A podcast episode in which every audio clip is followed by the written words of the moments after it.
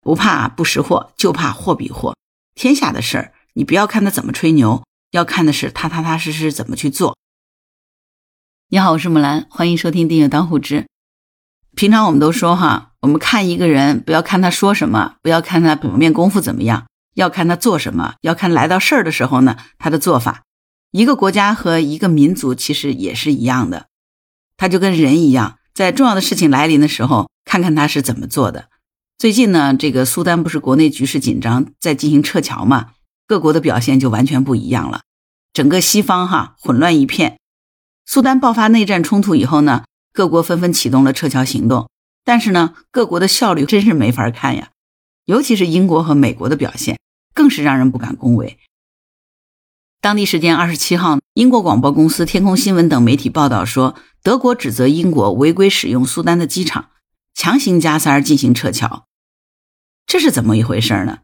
原来呢是上个周末，英国军队在没有得到苏丹政府许可的情况下，违规将军机降落在了机场。这一下子呢就打乱了原本其他国家已经排好的队伍。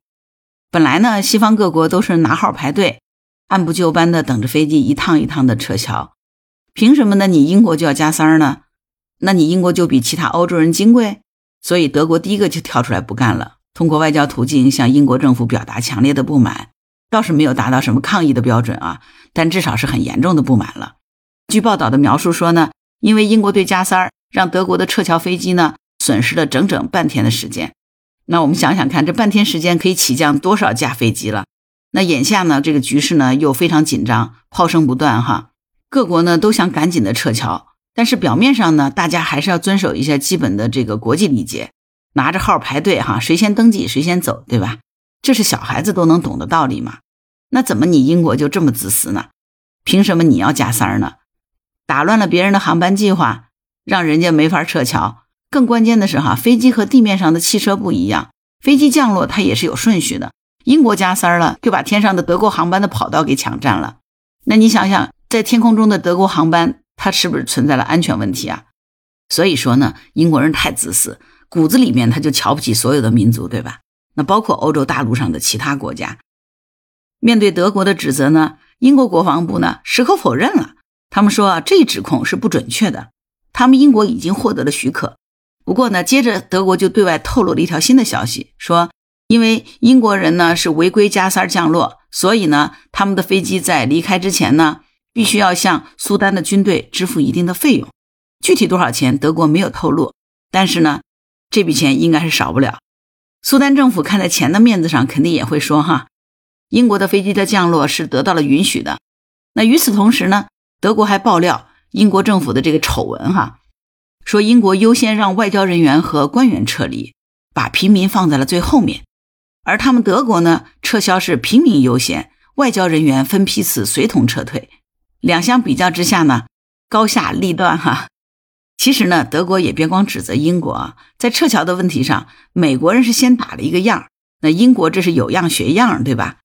美国白宫二十二号就宣布了，说七十名苏丹的这个外交官员已经很安全的撤离了苏丹，同时呢，还有一万多名美国公民依然是滞留在苏丹。这也就是说呢，美国官员他是先跑了，丢下了本国公民不管了，对吧？具体滞留了多少美国公民呢？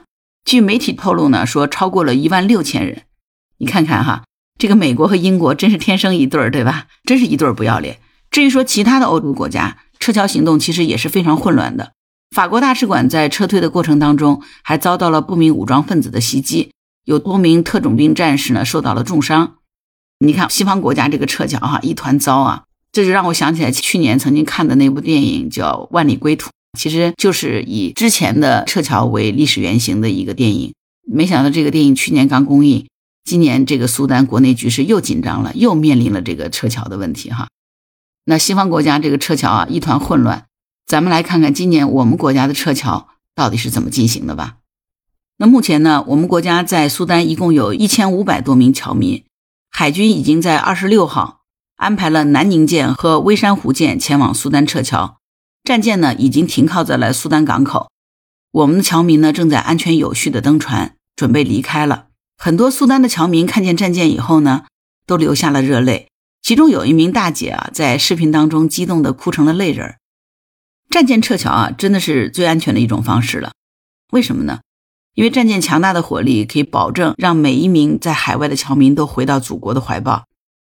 一艘战舰其实就是一座移动的火力平台，对吧？在火力打击范围之内呢，任何宵小应该是不敢轻举妄动的。所以你看，这就是底气啊！现在很多人黑说咱们这是战狼外交，战狼怎么了呢？关键时刻你不就得战狼来救咱们的老百姓吗？至少咱们没有丢下本国的老百姓，自己先逃跑了呀，对吧？以前咱们的海军弱，国力呢也弱，确实历史上也吃了很多的亏。但是放眼未来呢，这种亏以后应该我们再也不会吃了。真的不怕不识货，就怕货比货。天下的事儿，你不要看他怎么吹牛，要看的是他踏踏实实怎么去做。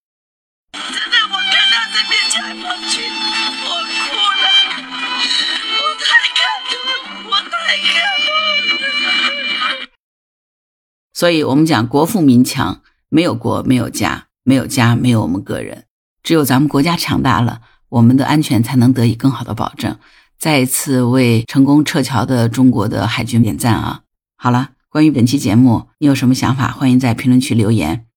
如果你喜欢木兰的节目，欢迎订阅、点赞、转发当虎之。